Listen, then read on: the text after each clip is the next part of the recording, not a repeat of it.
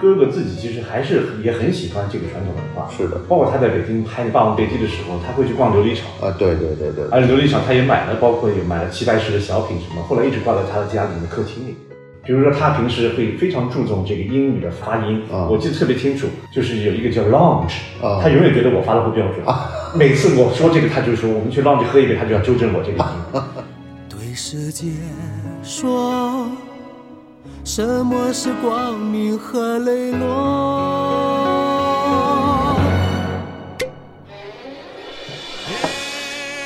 It's the good life. Hello，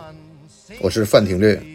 这里是新生活电台，由荔枝播客独家制作播出，每周更新两次，欢迎收听订阅。 You hide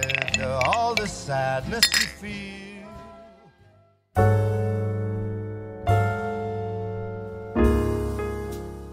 欢迎来到新的一期新生活电台，我们今天请到了著名的公关人和艺术 家包我奕，不是艺术家， 包奕峰先生，人称上海包， 呃，您给大家打招呼。大家好，我是王一峰。今天请郭老师来聊一聊他这么多年跟品牌和跟艺术结合的一个过程，对当下的一些潮流呢，我觉得是有蛮大影响的。我要在上海几家酒店找两百个人过去。如果你能帮我，我可以带你去纽约。我最不想去就是美国。骗子！我之前大概是一六年看那个《纽约纽约》，嗯，我是听朋友讲那个是有你的影子在里头，是吗？对，因为导演罗东其实是我弟啊所以他就比较了解我以前工作的一些状态。对对对因为我对最早是在花园饭店工作的，明白，明白，明然白。后呢，其实我在工作的时候，因为是九四九五年那个时候，其实大家还是有去日本的这样的一个潮流，包括是去美国啊留学那种。所以其实，因为酒店其实是一个比较早在接触到外国人或者对接对触到这种的一个窗口，对中国来说是改革开放，实际上就其他的跟中国人没关系。这个五星级酒店是可能跟普通的中国人就联系在一起了。是就大家看到了一个跟我们平时的生活质量完全不一样，不一样的对对对对对，包括当时还是在用那个外汇券。啊，对对对，这外汇券结束，实际上后来我查了嗯一些历史，应该是在九七年、九八年以后，就慢慢实际上慢慢就结束了。对对对对，包括就之后啊，这个友谊商店没有了，改成了现在的半岛酒店。啊，对对其实也对，就是因为兑换券不用了以后，对那个友谊商店以前给老外所谓去买东西的这个职责，慢慢也就它这个主要还对吧是它主要还是因为这个商品匮乏，嗯，然后没有商品，他然后他搞一些舶来品啊，让人卖，号称就是说这个本地人就不用买了或者怎么样，这个其实也有那个创汇，其实里面有很多工艺品。啊，那那个工那个时候其实有两种，以前有一部分在文物商店买，对对对那就是文物对对对；嗯对剩下的就是手工艺品，那全部在友谊商店买，就等于用外汇来创收。你可能没有看过那个回忆录，当时是花园饭店的对面就是现在老锦江。老锦江，我后来是看到是上海文物商店哪一个人，还是朵云轩还是谁写的一本回忆录，好像他们是为了准备这个沙特王子来，来啊把整个店清空商店清空清空全部变成文物。对，然后人家把店里东西全部买走。买打包买了，啊，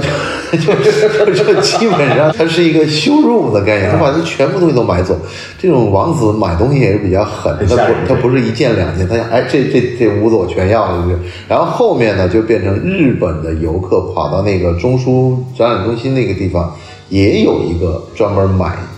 字画还有什么古文物的。但那个时候好像对于文物来说，就像马未都后来不是一直讲他在文物商店老捡漏什么的捡漏对，对，但因为但是你想想那个时候的钱也是老百姓也没钱也对对对。但现在其实文物商店还是有，啊但只是它的功能性可能不太一样。现在文物商店有可能它可能拿一两件出来上拍，哦因为它现在东西都值钱了，啊，对对对，也不可能说按照正常商品在商店里面来售卖。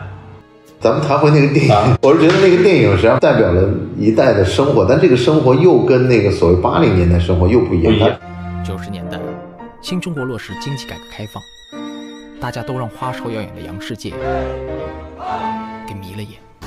因为罗东在纽约拍的时候，我正好也在纽约，我也它去啊看了一下。啊啊啊，嗯，包括其实我们在讨论的时候，最主要其实我们原来一直想问这个纽约，纽约其实这个地厅还存不存在？我就以前是在那个，那现在就等于说是洛克外滩原的他们其中一个办公楼了，变成哦，就在桥的那把角上嘛，但现在没，已经早早早就没了，早对就对没对有了。但是很多人可能说起那段时间，可能还是会想到，但这曾经有这个地名叫纽约纽约，能有这个记忆的人，应该是四十岁到六十岁之间了吧？差不多。对对对对对，那因为那个电影其实这个名字有点双关，一个是那个时期这个迪厅，同时因为是一部分在纽约发生的故事然后我后来看的好像票房非常惨的，啊，大概好像一千万都不到。 但它是作为一个华谊兄弟的一个青年导演的扶持项目了。对对对对对对，但整个很细致，而且就是唤起了很多人的一个回忆吧。它不是一个商业电影，但是这种它文更艺加，偏一个文艺，对对对而对，且罗东自己本身呢是摄影师出身啊，他其实帮关锦鹏导演做了很多的那个剧照拍摄工作，哦哦所以他是从一个摄影师的角度来看整个这个呃电影的语言，嗯包括他在这个剧本的斟酌上面，其实花了很多很多的时间，做了大量的这那个就结合了你当时在酒店的工作的一些嗯一些经历，然后写进了电影里面去。对，包括其实最后也是到了花园饭店去拍，啊，也是你帮了一些忙。呃，稍微帮一下忙牵个线啊。啊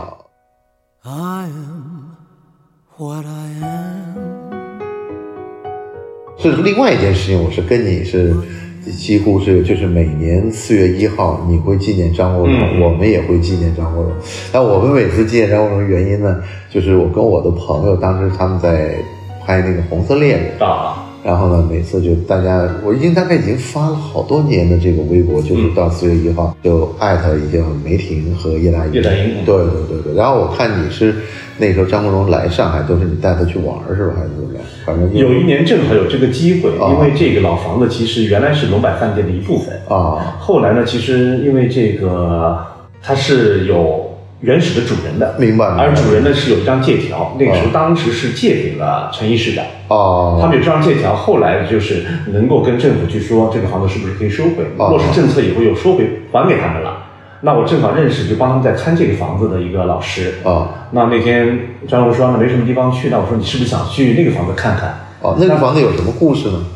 它就是沙逊别墅，是一个挺哦老的一个，哦因为其实龙柏饭店说叫龙柏饭店这个名字，那些龙柏树是在他家的这个车道那边儿，啊，等于现在分割以后，反而龙柏饭店现在没有那些龙柏树了。就是说那个在机场那边那个虹桥对那对个对虹桥路那但边但沙逊不是还有一个一些房子是在有很多，对但那个房子相对来说，他自己可能住在里面，而且这个花园的面积特别特很别大。哦对，啊，明白那个时候其实他是来上海做那个热情的演唱会，啊，然后那个温夏等于夏永康就跟着他在拍一本那个写真集，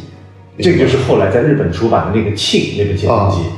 所以说呢，其实我们也想找一些不同的地方，所以说也带他去了汉源书屋，对对对对狭义对的拍了一下，对对对然后在上海呢，后来我们就说去沙逊别墅看看。那他一到里面，他就觉得非常非常兴奋，嗯因为里面因为其实他们当时养了羊，也有孔 雀，然后哦养羊对，有小动物，然后有自行车。他一会儿就说我去船上去那个小河里面去坐哦坐，所以就拍了很多片子。包括就在北京的时候，我们也去了那个，当时北京饭店顶楼有个中餐厅，嗯还能去露台，啊就去了露台，正好是在十一之前拍那张照片，就成了这本写真的封面，就很多红旗在飘，红旗在飘那现在其实不太可能再去到这个北京饭店的这个露台顶上楼面了，对对对对。他那个时候正好是在做个全国的巡球演巡演那唱会个巡回演唱会，我是在真正看的他那啊个啊，就是他穿了个浴袍出来那一次嘛。我感觉张国荣就好像是一代文化的这个代表，随着他和这个梅艳芳这些人的离去，就慢慢这斑斓的这个香港文化就我感觉就开始往下走了，就这样。包括那段时间是走的人挺多的，一个接一个，包括还有肥姐，对对对是那家对对还有罗文，对其实他们几个都是非常好的朋友。肥姐、罗文其实都是一个上海人，一个广州人就是广州人，对对对然后在那个搬到香港去住，没。错没错没错。那哥哥自己其实还是也很喜欢这个传统文化，是的包括他在北京拍《霸王别姬》的时候，他会去逛琉璃厂，啊，对对对对。而且琉璃厂他也买了，包括也买了齐白石的小品什么，后来一直挂在他的家里的客厅里面。呃，他是很少有的这样的一个性格吧。嗯后面有很多人在回忆他的时候，还是一个活得很洒脱的一个人，是非常洒脱对对对对对，你你现在可能很多人在谈到他对艺术的追求什么之类的，我总觉得他还是他的性格上决定了。嗯像昨天你看刘德华在谈励志的时候，那我们就在想，张国荣果然这么励志的话，他可能就不会离开我们了。但很难说，你说《霸王别姬》的时候，他真的亲身不用替身自己去演，然后找那个京剧老师一直练身段也好，练那个也好。那我觉得这个其实也是一种励志的表现呢。当然，可能就是他角色需要他这么去做。是是，那我觉得你那个时候能有这么多机会碰到这么样好的人的话，我觉得对你的后面的影响是很大的吧。嗯，但其实我觉得，对我来说，他们更加的是普通的朋友，嗯可能用一种平常心跟他们接触，更容易跟他们去交流。是的，是的，比如说，他平时会非常注重这个英语的发音，啊我记得特别清楚，就是有一个叫 lounge，、啊他永远觉得我发的不标准，每次我说这个，他就说我们去 lounge 喝一杯，他就要纠正我这个音。当然，他在呃有一年他那首歌叫啥名字，在澳洲拍的 MV，、然后啊他给我们。带来的这个 MV 的小样，啊我记得很清楚，在北京的那个国际俱乐部饭店，就找电视机直接这个啊盘里面放给我们看，啊那里有两个音就是就国语读的不太标准，啊，就我们给他提出来以后，他马上就打电话给唱片公司说不能发，停，我要重新录音，把这两个要重新重录新录音，音，我天哪，这个就他当时签的是就非常是完美主义这个事情，就是他自己非常注重这一点。那当然，可能他在英国读书，英语对他来说也是非常重要的一个语言。包括他比赛，其实最早唱的是啊啊英文歌，第七位出場嘅係香港嘅張國榮先生，佢今年二十歲，係一位學生。佢唱嘅歌曲係美國派 American Pie。 A long, long time ago, I can still remember how that music used to make me smile. 半年前或一年前就有这种感觉。我发现好像七零后、八零后可能对于香港文化的这种潜移默化的影响还是非常看重的。是但是后面九零和零零之后的，现就是现在当下的年轻人，比如他现在是个二十岁左右的年轻人，他对于香港好像似乎就没有那么因为这个感觉不太一样。对因为特别是我们作为上海人，可能家里或多或少都跟会有一些对香港有些亲戚，对对对而早年其实因为国内的物资比较匮乏，对。可能香港有亲戚来，可能会什么带个冰箱、带个电视机、啊带个什么东西来对对对对对，对然后慢慢之后，可能我记得我最早第一次去香港，我还要去英国领事馆拿签证，哦，你去英国那时候那天因为那时候没有回归嘛，啊啊，而且我可能要去那边工作，就办签证就比较复杂啊。那直到后来大家才有这个港澳通行证啊，哦就可能来来去那你去就很就比早较啊方便。对我就是那个九几年的时候，我就需要去那边。哦，因为我们那个时候在深圳，可能好像就是拿一个港澳那时候通行证那时候在去深圳还要边防证。啊，对对对对对对对，他所以这个他可能是九零后、零零后完全没有经历过的，他就觉得我现在去香港特别容易，呃，他倒不是，我觉得他不是因为容易和难的问题，我觉得他可能是因为到了全世界各地旅游，他就觉得哎，这日本也比香港好，哪儿哪儿都比香港好，嗯但就可能是我们正好处于一个物质匮乏跟物质开始慢慢丰富，他们是生下来就物质已经很已经很丰富了。这这这个差距是吗？因为我记得我读小学的时候，我们去西郊公园啊是一天的春游。哦，很大，你现在想想看，我可能打个车二十分钟就到了，那个对是一天，大家早上很早八点钟，静安寺集合，五十七路包车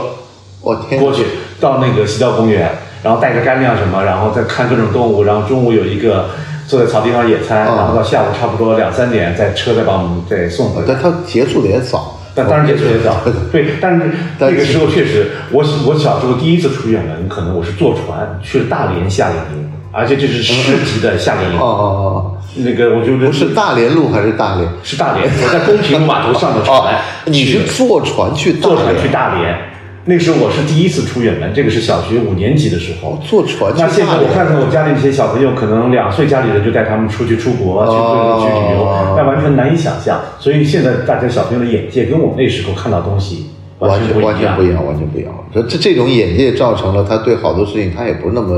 在乎。在乎对。对，就就好像实际上很明显的一个例子，我是从哪儿感觉到呢？我是发现原来呢，你用这个什么港式茶餐厅、TVB 嗯做卖点或者什么样，还比较能招揽生意。啊你现在发现这这个个叫文和友了。这不是对，这个现在文和友这种风格出来以后，我觉得我我不知道上海前两天不是也出现一个类似文和友，但不是湖南那个，不是长沙做的嗯吗，是好像上海自己做的。但我我总觉得你从经营的角度来说，这样做不太会有回头客吧？包括其实我最近去看了几个新的画廊啊做了一些展览，啊，但其实呢，他们的经营的方式跟运营的方式可能跟普通画廊也不一样，他们可能做了一个场景式的，让人去打卡的。啊他首先并不是请评论家、请专业人去看，他首先是请那些网络博主、啊或者说是小红书的那些红人去看，看了以后一顿拍，拍了以后就上传了小红书，然后很多人就真的去为了去看他那个花园里面的绿植，啊为了看他其中某一个作品。没错那这个思路完全跟我们以前，或者说我们正常做画廊的思路是不一样的。但是你不能说它不好，呃也不能他说是它是错了。这个问题实际上我来之嗯前我考虑过，就是说怎么衡量什么叫艺术品的问题。啊现在实际上他们这样做，他们认为这个就是艺术品但是里面是有非常好的艺术家的作品，啊这点我不能否定啊啊但是他可能没有从艺术的角度先来推，他是可能从一个场景式的这种感受的方式去吸引年轻人去打卡。我现在始终觉得，一个打卡，一个网红点，这个我感觉就是像泥石流 冲过来一样。你如果作为一个商业经营的话，你会非常开心看到一个泥石流一样的潮流人流，哇，就涌过来了。但是反正泥沙俱下，什么都有。嗯，反正你得有足够的耐心看到，就是说，这什么都来了。反正这个妖魔鬼怪也来了，懂经的人也来了，知音也来，什么人都来了。但是问题就是说，艺术评判的这个权利已经慢慢从这个就是艺术评论家或者是专业的这种画廊的这个这个手上一棒给了这些所谓网红了，但实际上这些网红对于这个艺术，实际上坦率的讲，他们是影响了一批，而且他们的时间很短，嗯嗯但是呢，他不断的有这种小高潮出现，不断的有小高潮出现，我我不太理解这个事情。这就看我们怎么样来拥有艺术。可能他去打卡，跟这艺术品拍张照片也是一种拥有。对，但作为一个正式的藏家，要把这件作品的来龙去脉，把这个艺术家的背景，把他所代表的一些，不管是跟哲学思想，或者是跟艺术史的联系，你弄透以后，你才去收藏这件作品，那这完全是两个不同的这个那显路路径。对对，那显然收藏的人少呀，那毕竟那所以收藏一定是这个金字塔塔赫的那个，对对对，就金字塔最金字佳塔最佳的最对对顶上的对那个。因为我们平时也做一些画册嘛，嗯然后你会发现这些原著你是很难看到的，你最早看到这个都是从画册上看到的。嗯对。然后你慢慢有机会看到了临摹的，后来有会看到了就别人拍的，然后你见到他的时候，你就像见到了一个很久一直想见没见到的艺术嗯明星一样。然后你要跟他合影，但是我总觉得好像我每次看到有人愿意跟作品合影的时候， 但你看现在这个莫奈展，啊一，百八十块一张门票，对，你首先要预约，到现场你还要叫号，对有可能你到前面有一千个人在前面排队。因为我那天有北京的朋友来哦，带俩孩子上海夏令营，正好中间有一天空着，他们说去看看展。上海博物馆好像预约少了一张门票，后来也补上了，然后第二站就去了那个外滩看莫奈。哦，他说真的是拍出来是人山人海。是啊，是这那那样。说明可能老百姓还是觉得这个我平时我现在出不了国，我可能还是想看看这个真迹长什么样。对，但可能当代艺术对他们来说又有一定的距离，他可能说我也看不太懂。实际上上海是一个普遍艺术气氛和艺术的欣赏水平上比较好的，嗯但是实际上你会发现，就大家还是喜欢看莫奈这样的。但是我对那些好像什么拿这种投影搞什么毕加索， 那个我有点接受不来哦。 但是它有它的市场。那你说，其实 Team Lab 它做那个展我览哦不一样，呃落地三年不才上来的。我我我知道这个落这个不一样的概念，就是说他拿投影做的什么梵高啊，什么毕加索呀、就那跟画儿已经没没关系了嗯对，它就是一个光和影，但是它跟 Tim Black 那个又不一样，又不一样那个完全就是别的，我来看就是光和影的，但是你跟我讲，你让我来看的是什么梵高嗯的，什么这个达利的，我想这个是一个投影但我觉得这个可能就跟我们的艺术博览会一样，啊，它这个市场这么大，每一个不管说是博览会也好，或者每一个这样的产品也好，它都有它存在的这个可能性。对，所以我还今天实际上是特别想听听你聊，你从自己的公关公司的一个经营，然后转变到了一个艺术行业的推手，已经做了五年了吧？九年了，九年了上海我们今年是第九年，啊，明年对就要、啊北京是五年是吧？北京其实今年是第三年，哦但因为去年停办了，啊，对对对对，那我就觉得就是你做这个零二幺这个事情，实际上我倒觉得你是可以跟就是你要做一个博览会的话，肯定是要对这个行业很清楚。我之前看香港那朋友在讲那巴塞尔，但实际上对网民来说，可能是一个特别简单的时候打个卡拍个照，或者是我看看哪张画买卖掉没卖掉，也就到这儿了。可能真正关心这个画，我志在必得的，我相信可能不超过五百个人或者三百个人嘛，更更少一些。嗯，但是对于画廊来讲是不得了的事情，因为他要付租金，他要把画给运过来，他要买保险，要过海关，他要整个装修一个摊位，就是他甚至还要把他在这个地区的 VIP 和潜在藏家全请请过来对了，你这个教育也好，或者洗脑也好，或者是销售也好，反正对对他们来说，这就是一个投入的事情嗯。那这个别人就会平衡，如果这个博览会我卖不出去。那这是就很现实的问题，对对对你不能你不能说，哎呀，来了就是就就就比较好了，也不 需要卖。但对别人来讲，人家特别为什么现在这些人来不了？因为这个门儿就进不来嘛。嗯嗯你是怎么看这个市场的？就从我们二零一三年做这个第一届的二四零二幺，其实我们花了三个月的时间。啊那这个可能也是被这个形势所逼。啊那一开始我跟 Kelly 想做一个类似像文化公司这样的一个平台，嗯因为我觉得我们两个一个做这么多活动，一个可能有很多品牌的资源，对我们原来就是想做跟谢先生做的事情比较像，把国外一些好的展览带到中国对来。对那一三年呢，其实原来上海有一个很好的博览会叫 SH Contemporary，对，是那个博洛尼亚他们做的。那那个他们正式宣布停办。哦那我们觉得上海这么大的一个国际大都市，我们需要有一个很像样的，然后能够有一定国际水准的这样的一个艺术博览会。嗯那我跟凯莉就来讨论，是不是我们自己可以做一个？那在三个月里面，我们找到了赞助商，我们找到了场地，找到了国际艺术节的支持，然后同时呢，利用我们自己以前的，比如说我公关公司的一些积累啊呃人脉的资源的积累，包括我们平时自己也问很多画廊买东西，啊所以第一年我们就是靠一个 PPT，我们就说服了二十九家画哦廊来参加我们这个第一届的零二幺。那当然，这个场地的选择，中式大厦，它原来是一个古老的一个银行大厦，而且是一般大家都认为不太适合做博览会的这样的一个场地。我但们把那它个我觉，得我们把它改造以后，其实反而在画廊或者说是在那些藏家那边，大家觉得好像眼睛一亮，这个蛮好的这个这个形式其实挺好的。对他们觉得可能作品不像在美术馆或者在一个白盒子里面高高在上，嗯就感觉到看上去这件作品就放在我家的客厅里，或者挂在我家的某一个房间里面。明白明白。而且你转过某一个角落，就是碰到认识的朋友或者藏家，大家可以在里面交流。不像平时的有些博览会特别大，比如说你在里面走了两个小时，你可能找一个朋友还没找到， 大家还没约上。那所以这个其实帮助我们更加就是坚定了这个好好做博览会的一个信心。那当然，从第三年开始，我们搬到了上海展览中心，这个规模啊就就扩大以后，对对对对其实。其实，呃，但是不管怎么样，对我本人来说，我觉得这个比我做公关公司任何活动都要来的累，都要来的艰但辛。是成就感很好。对，但首先因为我没有一个可参照的东西，因为我们可能看了平时国外的一些博览会，但只是你从一个观众的角度去看，你并不知道它背后怎么去运作的。嗯而且我们要做一个有中国本身特色的、适合中国藏家的这个博览会，要去靠摸摸索。那我们在没有任何，比如说是呃总部或者品牌给你的这种 guideline 的情况下，嗯你要自己一样一样东西去做，所以我们只能边摸索，然后边往前走。所以我们发展的也没有说特别特别快，因为按照我们画廊申请的这个速度来说，我们早就可以做成，比如说一个拥有两百、三百家这个画廊这样的一个博览会。啊啊啊那直到现在，我们其实还是控制在一百家左右。我们还是希望能够把每个画廊的这个质量都基本上控制在同一个呃水平上面，然后这样的话，呃，藏家也愿意来看我们的博览会，因为他看的都是好画廊。啊，对对对。同时让画廊其实也有一种竞争的这样的一种机制。因为我们现在其实都是别人求我们要进来我们这个啊博览会，那那不像大概不像有些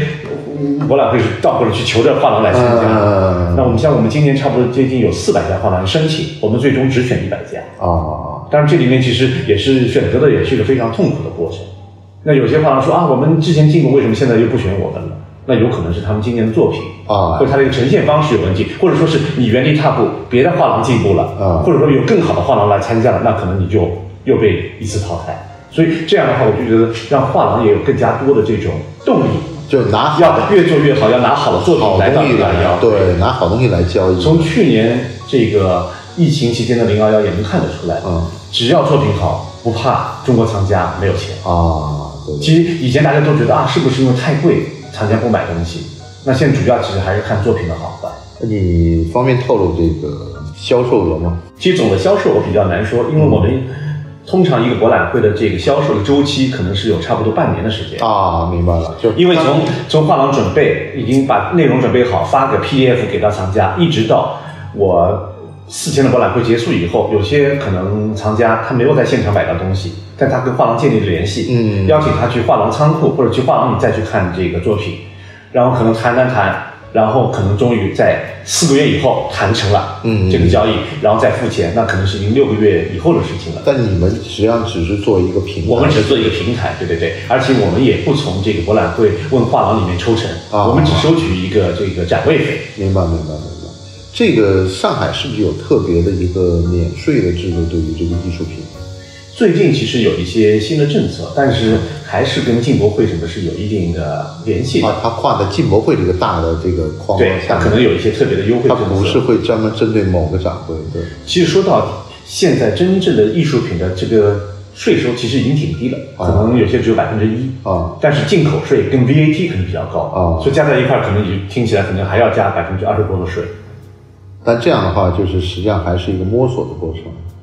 其实我就觉得，因为这个收入也不是说是某一个部门单独的，因为它是一个海关包啊括是一个国库的收入，是国库所的收入以这个可能也需要慢慢，包括像这个雅昌的万杰万总，啊啊啊每一年他都在人大或政协的时候都会提出这些东 西，大家都会提这个对啊减免税啊，或者说有什么要优惠的政策，但是呢，确实我觉得，嗯，是不是因为还是受益的人太少，所以不成为一个政策第一，受益人太少；第二，有可能就会变成大家一个打擦边球这样的一个机会对对对。所以我觉得大家其实政府部门来说都是还是比较那个谨慎的，就是他这个口儿他不想开开我们认为是这样。对，哦，但是买艺术品也不会免税吧？就是企业来说，比如说因为在国外，其实美国那些其实有很多是那个，如果说你捐给博物馆那些是啊可以给你抵税，对对对对，但是中国这边方面也没有特别的开放。那当然，我们现在比如说。由于你做了一些，比如说慈善的事业，做了一些公益的事业，可能有一些免税的机制，但是在这个捐赠方面，目前还是没有开放。它实际上还是说交易量太小了，它所以它没有考虑到变成一个普惠制的概念我觉得还是怕这个口子一开以后收不住。啊。反正就咱们的对策跟政策总是结伴而行。对，而且艺术品包括说是古董，你还有很大的一个真伪性的这个争议在里头。哦，这你个我你说我捐的这个东西是真的，那有专家说那个是假的，哦各种各样问题，这这个我就很多问题都会出现。这个我们可以看这个 这个各地的检察院卷宗，这个能披露的这些东西，你看了以后你就觉得开眼，就是就有人拿这个东西去去到银行去抵押贷款，然后就莫名其妙，呃，对对对对，然后这个晃，这个可能现在你有了拍卖记录的话还好说，有的根本什么都没有，就给你讲一故事啊，这个也有的。这可能下次问马马老师、马文老师，他可能有很多这种故事哦他们 他们就是好像这个跟马老师这种做宣传对应的是另外一批，他们叫国宝帮什么啊的，对。然后就是主要是变成一个娱乐节目，嗯嗯，然后但就是现在基本上也没有了。也没有了，是因为什么呢？还是因为这些专家到底他的专家的这个诚信度在哪里？啊因为我们也不能说一个专家认定这个东西是真就是真啊啊而现在有很多那个造假的技术太强了， 比如说一个盘子嗯，它是用原来的盘子磨成粉以后重新再来加工，或者说这个底嗯是真的嗯，上面是假的嗯。因为你如果说是要做这个检测的话，你只能在底部。挑很小一块，嗯或者说你用同位素去测这个嗯什么对对对，但总有一点就他他等于掌握了你的测量方法，然后是回头再做作假啊，啊，这个事儿我觉得这。个圈子水太深了，我所们以也可搞能不懂。还还可能还是现代艺术会变所以得我稍微们其实我们其实还是在一直在做我们这个以当代艺术为主，那可能我们会慢慢现在引进一些，包括在北京的呃金啊，我们会有一些跟、呃近现代作品有关的，对对对对那偏经典一些的。但碰到高古那期的，我们确实还是没有。是的，是的，是的。我觉得高古那些好像连这个这几个著名的拍卖行也都会出过丑闻，就是他们也有看不清楚的时候。但这个我觉得是一因为个很多时候，其实机器并不能够代表一切，啊，对，有些时候反而是那个专家的眼睛，或者他靠手去摸，啊是这个可能是更加能够有说服力。是的。当时不好像那个买的字贴、买的碑啊，都好像会争议不断。对对对对，但是好像这这个事儿，我估计全民爱学习的热情还是看不出来，我 只能这样说。